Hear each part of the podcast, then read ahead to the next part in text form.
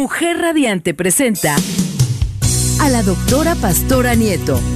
Una conversación con mujeres influyentes del país y del mundo. Mujeres disruptivas compartirán contigo temas que impactan a nuestra sociedad, donando sus experiencias y conocimientos a través de diferentes actividades y escenarios. A continuación, Mujeres Disruptivas.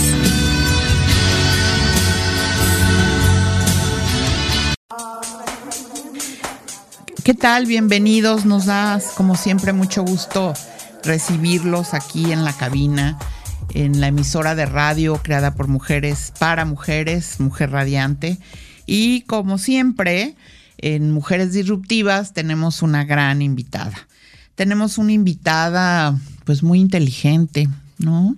Eh, incluyente, diversa, una, una invitada que ha transformado vidas y que hoy nos viene a compartir cómo fue que, que llegó a tener esa misión y la ha cumplido cabalmente, ¿no? Bienvenida, Sada, Sadayoti. Muchísimas gracias, Pastora. Gracias por la invitación y buenos días a toda tu audiencia. Pues eh, gracias, gracias por, por, aceptar la invitación. Sé que en estas horas estás con, con varias actividades, aunque no, aunque no es la hora ideal, pero así estás.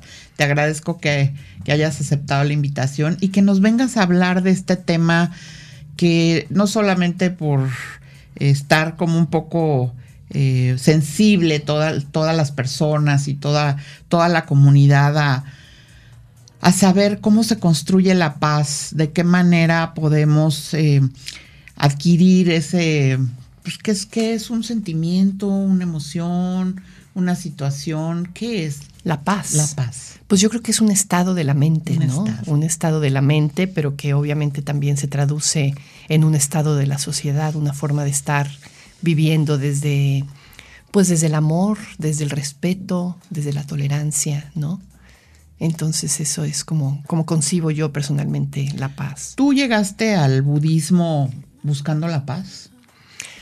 Inicialmente sí, fíjate que yo me acerqué al budismo hace más de 25, casi 30 años. Eh, estaba yo estudiando un posgrado en aquel entonces y estaba yo escribiendo mi tesis, por supuesto, eh, un poquito ansiosa, ¿verdad? Por cómo iba, cómo iba a salir Estresada, todo eso, estresada. Y un amigo mío meditaba, entonces yo dije, oye, invítame a meditar, voy contigo a meditar y este, así me tranquilizo un poquito, ¿no? Y empecé a meditar eh, con el objetivo de alcanzar un poquito de paz mental, es- eh, eh, efectivamente, ¿no? Pero mm, poquito a poco me empecé a dar cuenta de cómo la meditación empezó a transformar mi vida y empecé a querer incursionar un poquito más en toda esa tradición en donde estaba yo practicando, ¿no? Que, que eran un grupo de budistas. Estaba yo en Inglaterra. Entonces empecé a leer sobre budismo, empecé a acercarme y bueno, poquito a poco decidí que era mi camino de vida y me acerqué a una orden, una orden budista que conocí en, en ese momento que se llama la Orden Budista Triratna. Y resultó que esa orden también tenía un centro budista aquí en México. Entonces cuando yo me regresé a México, ah, de regreso después de, mi, de mis estudios, pues seguí practicando y pues a la larga pedí ordenación yo también y me ordené, me ordené como parte de, de esa orden. Y el nombre que tengo ahorita, Sadayoti, es mi nombre de ordenación. ¿Qué es la ordenación? Pues la ordenación es un, un- primero pasas por un entrenamiento muy largo en el que haces una serie de retiros, una serie de estudios y tiene que ver con ir transformando tu vida. O sea, ¿es Precisamente ¿Formación? es una, es una formación, es un entrenamiento, pero tiene que ver con ir transformando tu vida, con ir realmente em, asimilando el budismo como parte de ti, eh, asimilando los principios más importantes del budismo y realmente transformando tu vida hacia, pues hacia buscar la iluminación, hacia buscar el despertar, ¿no? Empezar a caminar el camino del Buda, que fue el camino que lo condujo al despertar y de alguna manera seguir sus pasos, seguir sus pasos a través de No la hay un tiempo, no, o sea, preciso. No, Depende de tu. No, fíjate, depende de qué, de, qué- de qué tanto te hayas movido ya Mm. hacia en esa dirección, ¿no? Yo me ordené más o menos rápido, yo me ordené en más o menos cuatro años. Pero hay personas cuyo entrenamiento tarda ocho años, diez años, doce años. Tengo un amigo que tardó 18 años. Entonces es variable, ¿no? Depende de las condiciones que tengas, depende de qué tantas cosas internas tengas que trabajar, incluso a nivel psicológico, qué tanto tengas que transformar en tu, pues en, tu, en tus condiciones de vida, ¿no? Claro. ¿Y encontraste la paz? Pues sigo en eso, sigo en eso. Sí, definitivamente eh, me asomé, por lo menos me asomé hacia un, estado de una mayor tranquilidad, de una mayor ecuanimidad, una mayor comprensión de mí misma. Eh, y en eso sigo, ¿no? tratando de, profundizar ese estado de tranquilidad, de calma, de claridad, de, compasión, de amor y sobre todo también tratando de compartirlo con otros, ¿no? Tratando de abrir la puerta a otras personas a que, a que se acerquen a este camino, que yo creo que es un camino increíblemente. Pues simplemente ahorita que lo mencionas, el, imaginarme ese estado de paz, ¿no? De verdad se siente, ¿no? Cuando, cuando visualizas ese estado donde pues es tan anhelado, ¿no? Hablábamos antes de, de iniciar el programa de, de cómo se ha normalizado en, en la sociedad la la violencia, ¿no? este, ya parece ser como algo regular en nuestra vida. Exacto. Y no es así. Sí. Sí, exacto. Justo en el budismo se habla de em, esto que se conoce como los, los venenos, ¿no? Los seres humanos que eh, pues tenemos emociones aflictivas, tenemos emociones que nos producen sufrimiento. Por ejemplo, precisamente el odio, la violencia. O por otro lado, la avaricia, la avidez, Em, y cómo, pues, de alguna manera todas, todos nuestros instintos a veces nos llevan para allá, ¿no? Eh, pero cómo realmente eso nos tiene sumergidos en el sufrimiento, a nivel individual como personas, pero también como sociedad, ¿no? En la medida que las personas estamos experimentando ese tipo de emociones y estamos actuando desde, desde esas emociones. ¿Cuáles son los venenos? Los venenos se consideran, por un lado, el odio, el odio y todos sus derivados, digamos, ¿no? Como el resentimiento, la irritación, el rechazo, todo lo que se asocia con ese tipo de emociones de, de hacer a un lado, de rechazar, ¿no? De separarte de algo, enojarte, todo eso, ¿no? Y por otro lado, las emociones que tienen que ver con desear, con, con la avidez, con la avaricia, con ese tipo de, de, que te impulsos, la paz, pero de Exacto, ¿no? El deseo neurótico, todo ese tipo de, emociones. Sí, la ambición, ¿verdad? Entonces esos dos se consideran dos, dos venenos importantes. Y hay un tercer veneno que es la ignorancia. La ignorancia es, digamos, como la falta de comprensión sobre cómo funciona la existencia, sobre cómo son las cosas realmente, ¿no? No nos damos cuenta de que nosotros mismos nos estamos sumergiendo y el, alcance hacia los demás, ¿no? Sí, el efecto que tiene eso sobre otros, ¿no? Entonces, en la medida en que como individuos nosotros estamos sumergidos en esas emociones, pues poquito a poco esas emociones también se empiezan a institucionalizar, ¿no? Y ha llegado un momento en estas sociedades modernas en que están completamente normalizadas esas emociones, están institucionalizadas, ¿no? Son la manera y la lógica con la que funcionan los países, los sistemas económicos, las sociedades a nivel político también. Eh, entonces, odio, violencia por un lado y avidez y avaricia por el otro lado. Entonces, claro que por supuesto que como sociedades, pues estamos muy lejos de la paz, ¿no? Muy lejos de la paz. Y la única manera de, de lidiar con eso, pues es transformándonos individualmente. Esa, esa es, digamos, como que mi, mi premisa, esa es mi, mi propuesta. Y por eso le dedico la vida a esto, ¿no? Para ayudar a las personas a transformarse, para, para transformarme yo misma, de tal manera que podamos contribuir a, un, mundo mejor. Yo creo que no llegas a un punto y a partir de allá te quedas este, en paz absoluta, sino pues es una dinámica, la vida constante, momentos de luz, momentos de oscuridad, ¿no? Claro, eh, claro. Supongo que es un camino para siempre, ¿no? Sí, es un camino para siempre, ¿no? Y es un camino de todos los días, de estar lidiando constantemente con, con las situaciones con las que te enfrentas día a día estar, digamos, observando qué tipo de estados mentales te generan esas situaciones y cómo puedes tú transformar esos estados mentales hacia algo positivo.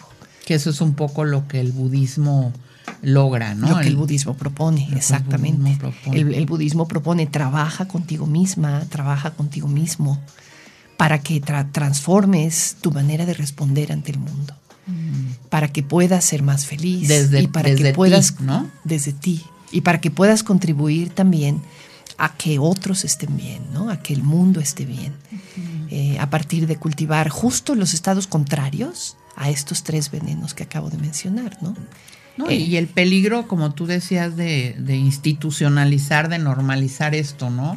Recién me platicaba alguien de que tenía una vacante y requería cubrirla, pero que eh, una de las cualidades que, requería para cubrir el perfil de esa vacante es que tuviera buen man que, que es como me dijo que dije wow este niveles de estrés elevados que pudiera manejar niveles de estrés elevados. Sí, sí. Como una cualidad, o sea, imagínate. Exacto, qué exacto. fuerte, ¿no? Y también otra cosa que se favorece mucho también como una cualidad, entre comillas, recientemente, es esto que se llama el multitasking. multitasking. Has oído hablar del multitasking, ¿no? Claro. Eh, cuando las personas son capaces de hacer cuatro cosas a la vez. Y la manera en la que eso dispersa tu mente, la manera en la que eso estresa tu mente, ni nos damos cuenta, ¿no? Sí. Entonces, claro que no es favorable que una persona se entrene en hacer multitasking. o sea, finalmente se está entrenando en una dispersión mental terrible. Sí, totalmente y un estrés, ¿no? Un estrés espantoso. Y sí, sí, sí. Entonces, eh, eso, eso hace cuenta que nos, nos hace la mente así, nos la, nos la dispersa terriblemente, ¿no? Pues bueno, vamos a, vamos a un corte, querida. Muy, bien, pastora. Eh, y seguimos hablando sobre sobre esto que, este último veneno tan importante que es la, la ignorancia, decías, la ignorancia, Que me parece que, que, debería de ser el, bueno, seguramente Pues es el que está en el fondo de todos, ¿no? Sí. Vamos a un corte, regresamos claro que muy sí. rápido.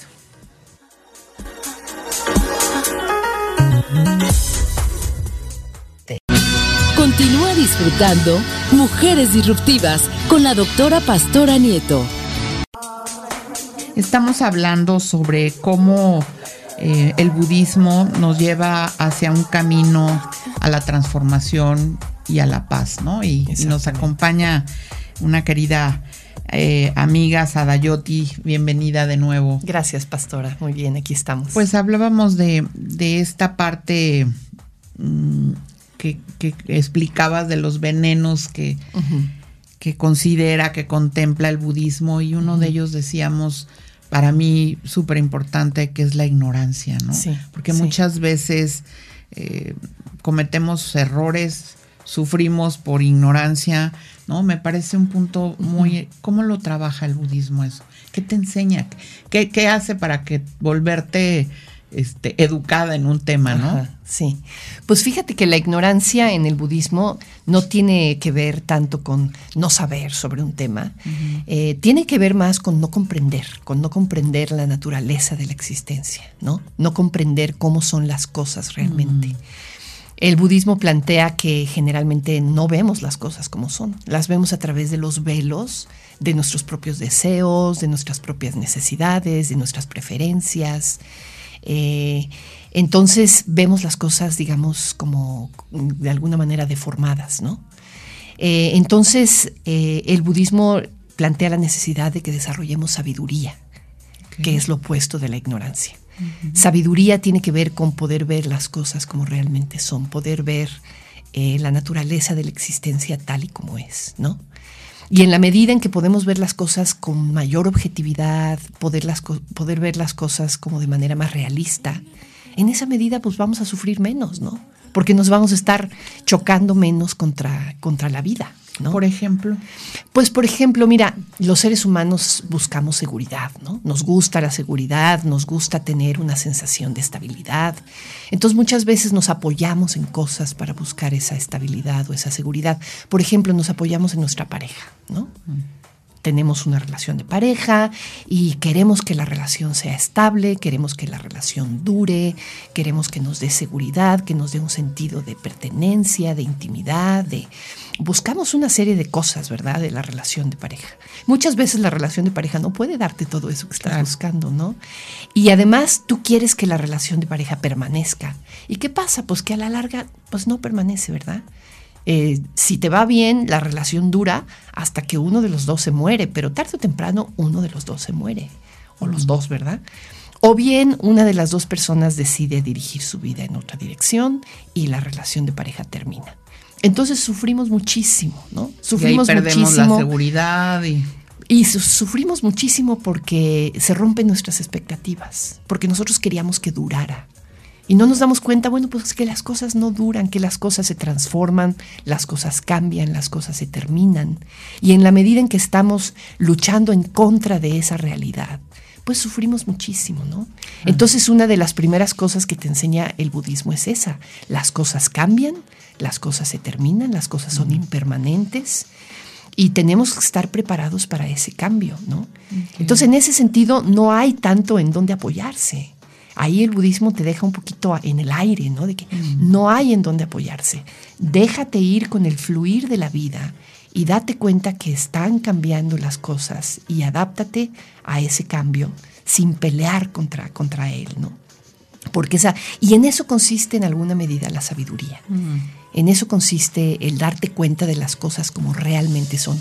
¿Cómo son realmente? Pues cambian. Son un flujo, eh, son un fluir constante, ¿no? Entonces la sabiduría consiste en abrir los ojos a eso, pero abrirlos realmente, abrirlos desde el fondo de tu corazón.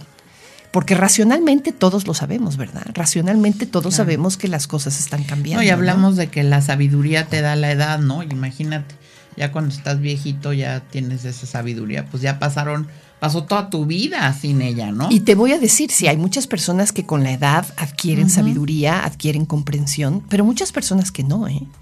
Muchas personas que al cabo de 70, 80 años de vida, lo único que han hecho es estar repitiendo patrones de comportamiento aflictivos y, lo único que pasa es que se exacerban esos patrones y se convierten, en la medida en que practicamos un cierto comportamiento, se va convirtiendo en parte de nuestra naturaleza y al cabo de 70 años, pues somos eso, somos lo que hemos practicado, somos lo que hemos actuado, ¿no?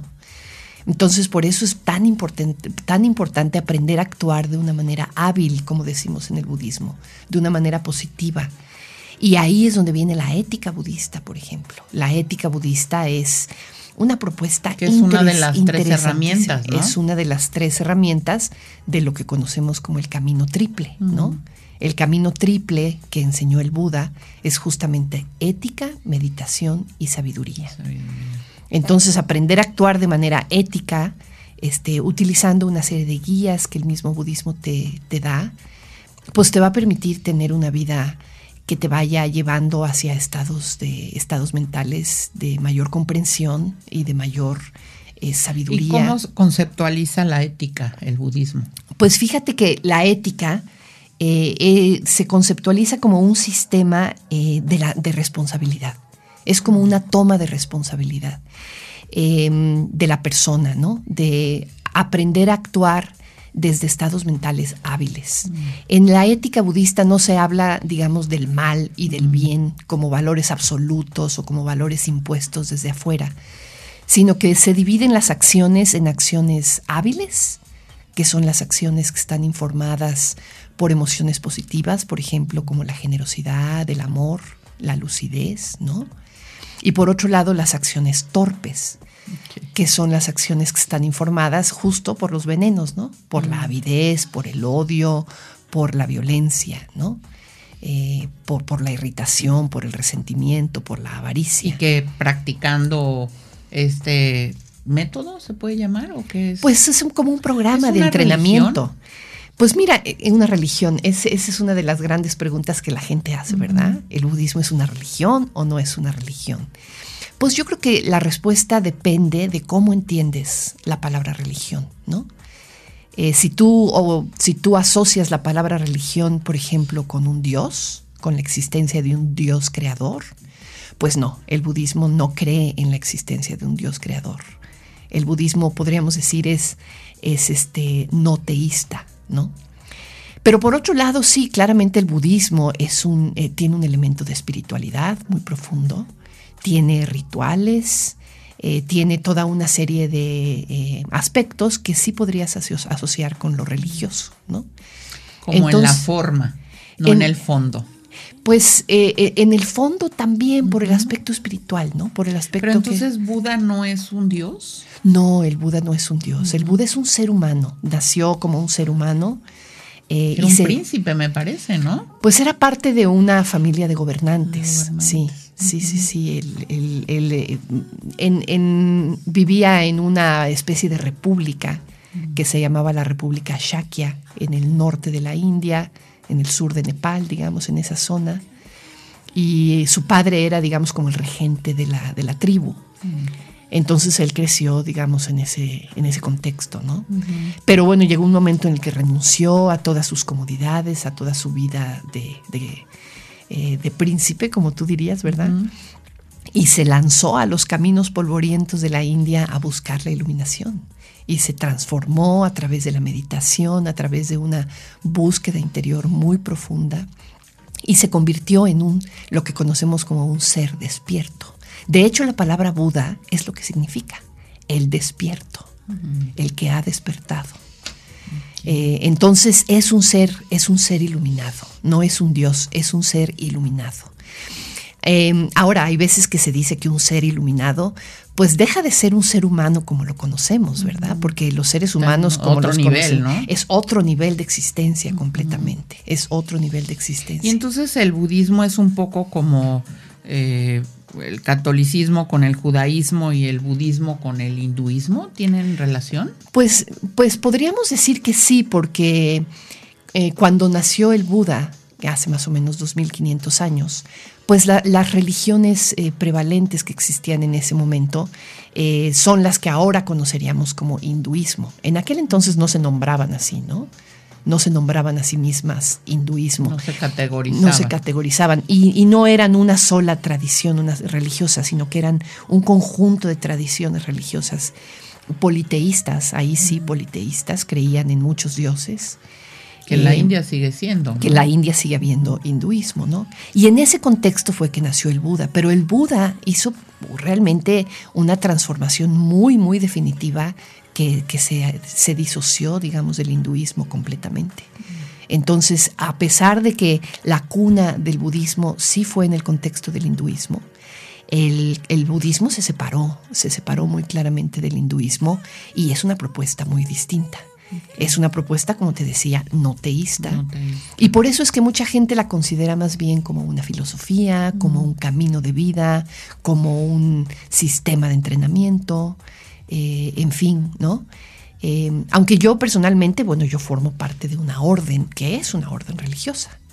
Entonces, este, definitivamente para mí sí tiene ese aspecto de, religión, en el sentido de que aborda la espiritualidad humana y de que hace uso de una serie de herramientas y tienen una estructura organizacional también. Sí, también existe toda una institución alrededor del budismo, existen diferentes órdenes budistas, diferentes escuelas, diferentes ramas. Eh, categoría, su máxima autoridad. Pues depende de la escuela, ¿no? Hay, hay, se conocen por lo menos tres grandes escuelas en el budismo. La escuela más antigua, que se conoce como la escuela Theravada, que es el budismo, digamos, del sureste de Asia. Por otro lado está el Mahayana y por otro lado está el budismo tibetano. Ahorita nos platicas cuáles son como esas diferencias brevemente, nada más para tener esa información. Vamos a un corte.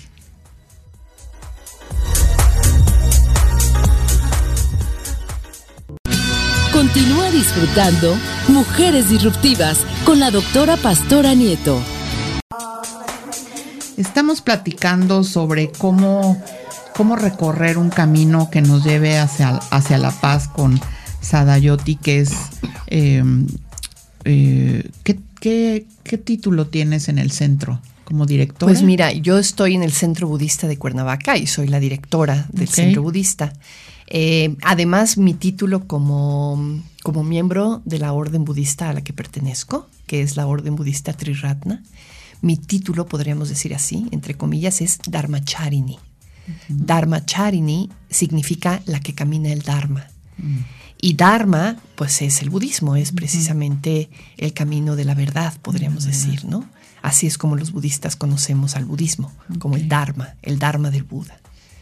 Dime, por favor, repítele aquí a nuestro público, ¿qué significa ese nombre Sadayoti? ¿Qué significa? Pues Sada, Sadayoti es mi nombre de ordenación, como te decía, eh, y está formado por dos vocablos. Sada significa fe en el idioma pali y Yoti significa luz o brillo. Mm. Entonces, cuando mi preceptora me ordenó, eh, me dijo que mi nombre significa la que brilla con la luz de la fe. Entonces, pues aparentemente soy una mujer de fe, como ves. soy una mujer de fe, pero a la vez, fíjate que yo soy una mujer de ciencia también, porque yo, mm. yo mi formación original es como científica. Bióloga, ¿verdad? Soy bióloga, sí. Y, ejercí como bióloga durante muchos porque años. Se supone que la ciencia con la espiritualidad, bueno, aparentemente se pelean, ¿verdad? Pero no, en mi, en mi propia experiencia, para nada, ¿eh? Mm. Al contrario, para mí, mi área de, desempeño en la biología y, mi acercamiento a la naturaleza, pues siempre fue una fuente de cómo me, me maravilla la naturaleza, mm. realmente me maravilla. y me lleva a estados espirituales y a estados místicos, simplemente la contemplación de la naturaleza, mm. la comprensión de la vida eh, desde la perspectiva biológica, me lleva a estados este, de verdad místicos. De plenitud. De plenitud. Entonces yo, para mí ahí la espiritualidad y, la, y la ciencia se, se, me juntan mucho, se me juntan mucho, sí. O sea, yo estábamos hablando de, de esas herramientas que seguramente eh, contribuyen a esa transformación de la que estamos hablando de de esos estados de paz, ¿no? Y em, la primera que ya hablamos brevemente era eh, pues esos seres humanos éticos que... La ética. La ética, ¿no? Sí, la ética budista. La ética budista que lo que nos dice es básicamente que dependiendo de con qué, con qué intenciones actuemos, vamos a tener distintos resultados en la vida, ¿no? Cuando actuamos desde emociones torpes como la avidez o como el odio, pues el resultado va a ser el sufrimiento mientras que cuando actuamos desde estados mentales de generosidad, de luz, de amor, de compasión, de lucidez, el resultado va a ser gozoso, va a ser una vida más plena, más profunda, más significativa, ¿no? Entonces, básicamente, dependiendo de las intenciones con las cuales actúes, eh, la dirección de tu vida va a cambiar en ese sentido, ¿no? Mm. Esto es lo que se conoce como la famosa ley del karma. Yo no sé si tú has oído hablar de la ley del karma. Que me choca. ¿Te choca? ¿Por qué? pues no sé, eh, de repente, digo, me choca en el sentido de, estar sensible a ello, ¿no? De estar consciente de ah, ello. Claro. Decir, ups, hice, acabo de hacer esto, ¿verdad? ¿Quién sabe qué? Este, qué consecuencias va a tener. Sí. ¿no? En, ese sentido, porque finalmente estas dos tanto la buena como la mala, que dices tú que no existe eso en el Hablamos de, hábil y torpe. Hábil y torpe. Ambos tienen consecuencias al mundo. o sea, no solamente para ti. Tienen consecuencias sobre los otros, tienen consecuencias sobre tu propia mente, sobre el prójimo, ¿no? La persona que tienes enfrente y sobre eh, tu entorno, sobre tu entorno inmediato y más allá, ¿no? Que, es, que eso también hay que estar muy consciente, o sea, no nada más es el, es el karma que llega a tu vida para ti, sino también en el entorno. No, claro, claro, no puedes separarlo, no puedes separarlo. Cuando estás actuando torpemente, o se refiere al efecto negativo que está teniendo en ti y en otros, ¿no? En ti y en otros. Y en otros, sí, exactamente. Sí, y el segundo es... Em, el segundo elemento del camino triple es la meditación. Sí, la meditación. La meditación que es una herramienta de transformación maravillosa, pastora, realmente maravillosa. La meditación podríamos decir que es una herramienta de trabajo con tu propia mente, es una forma de cultivar estados mentales hábiles, estados mentales de calma, de lucidez, de amor, y lo que haces es que te sientas en un cojín, cierras los ojos a estar contigo misma y a transformar tu mente activamente, ¿no? Aprender que tienes injerencia sobre hacia dónde se va tu mente, eh, qué hace tu mente, qué estados mentales quieres favorecer y qué estados mentales quieres más bien mantener a raya, ¿no? Poder reconocer, y ahí entra mucho también la ética, eh, la conciencia ética, ¿no? De darte cuenta que qué estados mentales son hábiles, entonces esos favorecerlos, traerlos adrede eh, a tu mente. En ese autoconocimiento, ¿no? Sí, en ese voltear para adentro y estar activamente, activamente pero suavemente, mm. trayendo a tu mente aquello que quieres que se desarrolle, trayendo a tu mente calma, trayendo a tu mente un estado de, ecuanimidad, eh, de concentración. Usamos mucho, por ejemplo, la respiración mm. como una herramienta para cultivar una mente concentrada, una mente enfocada. Y en la medida que la mente se enfoca y se concentra, en esa medida se calma y se tranquiliza y entonces podemos ver con mayor claridad. Podemos salir de la meditación. Se sosiega, ¿no? Se sosiega, se, se, tranquiliza y puedes ver con mayor claridad. Y entonces esa es una de las meditaciones que hacemos. Trabajamos con la respiración para cultivar calma Oye, y tranquilidad. qué importante la respiración, ¿verdad? Ay, sí, la respiración es una herramienta yo, yo me di cuenta que respiro cuando empecé a meditar. Ah, entonces tú meditas también, pastora. Sí, ah, sí, fíjate, estoy em, en el centro de Brahma Kumaris. Ah, ok. Ahí tengo ya algunos años. Este y ahí me di cuenta de que respiro, o sea, ¿no? De, la importancia de la respiración. Qué barbaridad, ¿no? Estar simplemente eh, consciente de ese eh, de esa maravilla del cuerpo humano, ¿no? Y que, además se utiliza como una herramienta para, para obtener la calma, el sosiego, ¿no? Pero más allá de eso es Sí, es, pues, es, Y fíjate cómo además la respiración interactúa mucho con nuestros estados mentales. Es como un reflejo de cómo estamos, ¿no? Cómo estás respirando en un momento dado es un reflejo de cómo estás. Claro, claro, claro. Y, entonces cuando empiezas a poner atención en la respiración y solita la mente empieza a calmarse, la respiración se va modificando, ¿no? Se va haciendo cada vez más sutil, se va haciendo cada vez más delicada. Y esa transformación de la respiración va llevando a que la mente se vaya concentrando, que se vaya enfocando cada vez con más atención, con más profundidad. Y eso te va llevando a estados de absorción meditativa que son increíblemente transformadores y poderosos, ¿no? Entonces sí, la meditación es una herramienta de transformación bellísima, ¿no? Entonces es como intensificar, darte, darte la posibilidad de sentarte para de manera intensiva trabajar con tu mente. Claro que puedes trabajar con tu mente fuera de la meditación, ¿no? Y en esa maravilla del mundo interior, ¿no?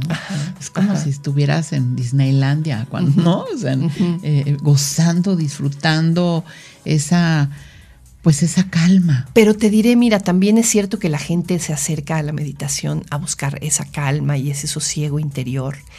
Y cuando se sientan por primera vez, se encuentran con que es difícil. Claro con que no es nada más que cierres los ojos y vas a entrar en un estado de paz total, ¿no? Te encuentras con miles de distracciones, la mente va y viene, mm. la mente no se calla, haz de cuenta que está pensando y pensando y pensando.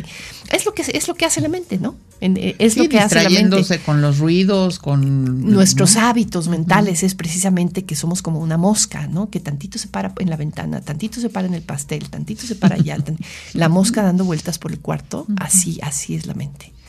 Eh, distrayéndose y haciendo. Y por eso entonces usamos la respiración como una fuente de foco, mm. para traer a la mente de regreso. Ancla, ¿no? Un ancla, exactamente. Traer a la mente de regreso para que pueda, eh, ahora sí, a partir de estar en una sola cosa a la vez, no estar en el multitasking, ¿no? Sino estar en una sola cosa a la vez, que es la respiración. Ahí es donde se va asentando la mente y se va tranquilizando. Pero hay veces que en un periodo de meditación de 30 minutos, 40 minutos, probablemente nada más 5 minutos estuviste concentrada. Pero no importa, finalmente el hacer el intento, el hacer el intento de enfocarte, el hacer el intento de regresar una y otra vez a tu respiración, eso es lo que está educando a nuestra mente. Está educando a nuestra mente a funcionar diferente, a funcionar eh, regresando al momento presente una y otra vez sin estar viviendo en el futuro ahí, en los planes y las este, proyecciones y demás, y sin estar tampoco recreando el pasado y dándole vueltas a las cosas que ya sucedieron, sino regresando al momento presente a través de la respiración. Y a través de eso entonces, pues vivir una vida plena, ¿no? Una vida en donde estamos ahí, estamos presentes. Entonces, de eso se trata mucho una de las meditaciones que hacemos. Aunque también hacemos meditaciones que tienen que ver con el trabajo de las emociones. Trabajar con lo que más la parte mental. No nada más, no nada más la parte de la concentración y la calma, sino también aspectos que tienen que ver con aprender a responder emocionalmente de una forma creativa, de una forma positiva. Entonces nos sentamos a cultivar, por ejemplo, en nuestra mente la compasión, a cultivar el amor incondicional, a cultivar la alegría, la ecuanimidad. Como un ejercicio. Como un ejercicio de acostumbrar a la mente, de educar a la mente. Por eso le llamamos una práctica, ¿no? Porque nos sentamos a practicar, nos sentamos a ensayar el responder hábilmente, responder con amor hacia cualquier persona que te encuentres. Que ahora es todo lo contrario, ¿no? O sea, ya estamos predispuestos a que cualquier estímulo la respuesta es siempre violencia. sí, generalmente cualquier estímulo nos sentimos amenazados, sentimos que nos tenemos que defender y entonces ahí es donde viene la respuesta torpe. Pues vamos a ir a otro corte y, al regresar vamos a hablar del, de la tercera herramienta que nos va a permitir caminar hacia la paz.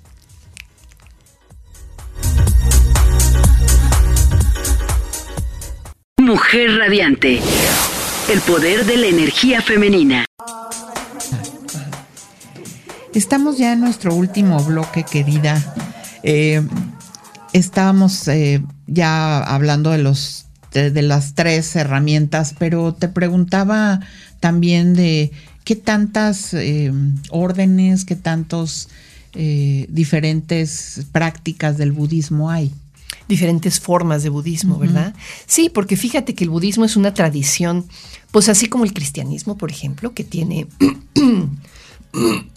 tiene diferentes formas, que si el catolicismo, que si el protestantismo, que si el luteranismo, ¿no? Son todas formas de cristianismo. Lo mismo sucede con el budismo. Hay distintas formas de budismo. Las tres más importantes, podríamos decir que son las tres escuelas más grandes, son el budismo Theravada, por un lado, el budismo Mahayana, por otro lado, y el budismo Vajrayana, Vajrayana o el budismo tántrico. Entonces te decía yo, el budismo Theravada es el budismo que encontramos en el sureste de Asia, este, con mucho énfasis en la ética, mucho énfasis en la meditación, ¿no? Después tenemos el budismo Mahayana, al cual pertenecen, por ejemplo, el budismo Zen y el budismo de la tierra pura que encontramos en China y en Japón. Em, y en ese tipo de budismo hay mucho énfasis en el aspecto de la compasión, en el aspecto de lo que se conoce como el ideal del bodhisattva. El bodhisattva es un ser que está dedicado a alcanzar la iluminación, pero no por su propio beneficio, sino por el beneficio de todos los seres. Entonces el aspecto compasivo, el aspecto digamos como universal, es el que encontramos en el Mahayana. Y luego por otro lado tenemos el budismo Vajrayana, eh, que es también el budismo tántrico, que es básicamente el que encontramos en el Tíbet, ¿no? En el Tíbet y también en algunos lugares de Japón, eh, que es un budismo que es una mezcla de budismo mahayana, budismo este, temprano, y también con todas las religiones chamánicas con las que se encontró el budismo cuando llegó al Tíbet. Eh, por ejemplo, la religión Bon, ahí se mezcló un poquito con el budismo y entonces en el budismo tántrico pues tenemos todos los elementos del tantra mezclados con el budismo mahayana y el budismo temprano, ¿no? y nada más en el budismo tibetano tenemos a su vez por lo menos cuatro escuelas, cuatro escuelas grandes, eh, que muchas de ellas están representadas en México, por ejemplo, ¿no? Y cada escuela o cada orden, podríamos decir, tiene su propia forma de entrenamiento, tiene sus propias instituciones, sus propios monasterios. En fin, o sea, hay una diversidad gigantesca de tradiciones. Y aquí el budistas. centro de Cuernavaca que tú diriges, ¿qué, ¿qué, tipo de budismo? Pues mira, el centro de Cuernavaca, el centro budista de Cuernavaca, está dirigido por miembros de la orden budista Triratna. Mm. La orden budista Triratna fue fundada por un eh, inglés que se llamaba Sangarakshita. Eh, Sangarakshita se ordenó en la India como monje Theravada y después se ordenó también en varias tradiciones tibetanas. Y luego regresó a Inglaterra y fundó esta orden en los años 60 más o menos, la orden budista Triratna. Eh, y se ha convertido en una orden muy grande que tiene miembros, miembros por todos lados del mundo. Tiene por lo menos en 30 países está representada esta orden. Es una orden más como de tipo ecuménico, porque toma elementos del Theravada, como las prácticas de meditación que hacemos, ¿no? Toma también elementos del budismo mahayana, por ejemplo, el espíritu de nuestra orden, que es un espíritu compasivo, un espíritu que quiere, quiere digamos, Mm, traer a la vida el ideal del, bodhisattva a través de nuestras propias, de nuestro propio hacer, ¿no? Y también tiene elementos del budismo tántrico, por ejemplo, en nuestra propia ordenación. En nuestra ordenación es, es, podríamos decir, es una ceremonia tántrica y hacemos, hacemos prácticas tántricas también los miembros de la orden, ¿no? Entonces tiene ese sabor como ecuménico, que toma elementos de las distintas tradiciones para formar esta tradición nueva tan interesante, muy apropiada a la mentalidad, digamos, de las personas occidentales u occidentalizadas como no, nosotros. No hay eh, el monasterio. Nosotros no tenemos monasterios, tenemos centros de retiros. Tenemos centros de retiros en diferentes partes del mundo y en esos centros de retiros pues se ofrecen contextos de práctica para las personas que quieren ir ahí, se ofrecen también el entrenamiento para las personas que quieren ordenarse. Eh, y en esos centros de retiros viven algunas personas que tienen una vida, podríamos decir, como semimonástica, ¿no? Eh, entonces, bueno, no hay monasterios propiamente dichos, pero sí tenemos esos otros contextos. ¿Qué nos podrías, Adayati, qué, qué, qué nos podrías dejar así como una guía, un tips eh, para ir, digo, ya hemos hablado de estas herramientas y demás, pero eh, eh, acercarse al centro de manera, mm, no sé, como personal, sin, sin ninguna intención a lo mejor de inicio de involucrarse demasiado, ¿no? Este, ¿qué, qué, nos recomiendas para alguien que ahorita su vida está en caos o, no, pero que sencillamente ha llegado al punto en donde le importa esa paz interior? Pues fíjate que yo sí le recomiendo a todo mundo aprender a meditar. Porque mira, independientemente de que seas budista o no, independientemente de que te interese un camino espiritual en tu vida o no, la herramienta de la meditación es una herramienta de transformación fundamental, ¿no? la puedes aplicar a tu vida para simplemente para tener una vida más plena, más tranquila, más positiva. Entonces, si las personas se quieren acercar a la meditación, en el Centro Budista de Cuernavaca ofrecemos clases abiertas, clases en donde simplemente llegas y te sientas a meditar. nunca ha meditado puede llegar. Exactamente. Y nuestras clases además son por donativo voluntario, o sea que ni siquiera cobramos, ¿no? Dejas ahí el donativo que tú desees dejar. Y los jueves en la noche tenemos una clase abierta de esa naturaleza y los domingos por la mañana tenemos otra. Entonces tú simplemente llegas y meditas con un grupo de personas, se da una instrucción muy, muy básica y tienes una experiencia de ¿Es una meditación guiada? una, una meditación guiada. Ahora, claro que si ya quieres incursionar en la meditación de manera más sistemática o más seria, pues lo recomendable es que tomes un curso de meditación propiamente dicho, ¿no? Y nosotros también ofrecemos cursos de meditación que duran, por ejemplo, cinco sesiones, seis sesiones, a lo largo de las cuales vamos explorando poquito a poco, pues las herramientas de la meditación, la posibilidad de eh, hacer preguntas, de ir realmente eh, incorporando la meditación a tu vida y a partir de eso ir dialogando con el maestro de meditación y demás. Y conociendo sobre el budismo. Bueno, si, si lo deseas, si lo deseas, puedes incursionar también en el budismo, por supuesto. Algunos de los cursos de meditación que ofrecemos son solamente meditación, no, no metemos tantos elementos de budismo. Eh, y otros sí son mucho más explícitamente budistas. Tenemos cursos que tienen que ver, por ejemplo, con las enseñanzas budistas, una enseñanza muy hermosa que se llama Las Cuatro Nobles Verdades. Dentro de poco vamos a ofrecer un curso que así se llama, Las Grandes Verdades de la Existencia. Y habla de una enseñanza del Buda que se conoce como las Cuatro Nobles Verdades. Entonces sí, ese curso es explícitamente budista y todos nuestros cursos acompañan también de práctica de meditación. Entonces tenemos, pues ahora sí que tenemos un poquito para todos los gustos. En nuestro centro, por cierto, también ofrecemos clases de yoga, clases de tai chi, de qigong y este, entonces eh, puede ser una, eh, pues una un, espacio atractivo para muchas necesidades y para muchos gustos. Claro. Y entonces, bueno, eh, tienes el domingo y qué otro día, meditación. Los jueves en la, en la tarde, los jueves a las seis y media de la tarde y los domingos a las once de la mañana. A las once de la mañana. Una meditación. Una meditación guiada. Y después de esa meditación hay una charla una charla sobre algún tema budista, que generalmente las, las, charlas las ofrecemos a lo largo de como de una serie, una serie de temas, aunque cada charla la puedes ver como una, digamos, como independiente, pero a la vez forman parte de una serie, de una serie en la cual exploramos un tema budista grande, ¿no? Eh, por ejemplo, dentro de poco vamos a empezar una, una charla sobre los símbolos del budismo tántrico.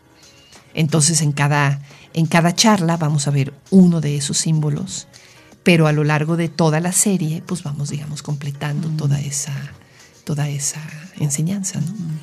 También tienes un grupo de jóvenes, ¿verdad? Tenemos un grupo de jóvenes los sábados en la tarde, exactamente. Entonces, pues ahí eh, se reúnen personas entre 18 y 30 años. Se reúnen, platican, conviven, meditan juntos y también exploran algún tema budista este, de una manera más bien informal, de una manera más bien relajada. Entonces un espacio muy, muy rico para cualquier joven este, que quiera venir a visitarnos. Pues sí, antojable totalmente, porque yo creo que todos estamos buscando esos estados de paz, ¿no? Y, claro. y en la medida en que lo logremos interiormente, seguramente será como una onda expansiva Esa es en la idea. nuestro entorno. Exactamente, esa es la idea, sí, justamente. Me gusta esa imagen que usas de la onda expansiva. sí. Exacto, porque finalmente somos ondas expansivas de todas maneras, pero generalmente lo que estamos expandiendo, pues luego no es muy positivo, ¿verdad? Lo más correcto, ¿no? Lo más conveniente. Hay que aprender a hacer, a hacer una onda expansiva positiva, de amor, ¿no? De amor, una imagínate una onda expansiva de amor. Que, que, de eso muchas veces se tratan las meditaciones mundiales que hacen o algo así. Ajá, hay veces que se hacen meditaciones para la paz, para, la, paz. mundial, que son meditaciones que tienen que ver con cultivar el amor, exactamente. Y, visualizarnos en este planeta, ¿no? Pues muchas gracias por acompañarnos, la verdad fue, fue eh, pues muy, muy ilustrativo todo lo que nos estuviste dando, pero también lograste, por lo menos en mí, y estoy segura que en quienes nos escucha, ese interés por por adquirir, por estar, eh, por empezar ese camino que nos lleve a la paz con alguna práctica. Y una, una opción es el budismo y, la opción en Cuernavaca es el centro budista. ¿Dónde está? Está en la calle de la Pradera, esa que le llaman el columpio, en el número 209. ¿Nos puedes dar algún contacto? Sí, mira, tenemos el email. Nuestro email es info arroba budismocuernavaca Excelente. Y nuestro teléfono es 777-318-1433. Perfecto, pues ya lo anotaron todos. Y te agradezco muchísimo, Pastora, la invitación. De verdad es que he disfrutado mucho esta charla contigo. Igualmente. Y ojalá que se repita. Aquí cuentas conmigo para lo que haga falta. Gracias, esta es tu casa. Gracias, Pastora. Nos vemos el próximo jueves con una mujer disruptiva. Gracias por acompañarnos.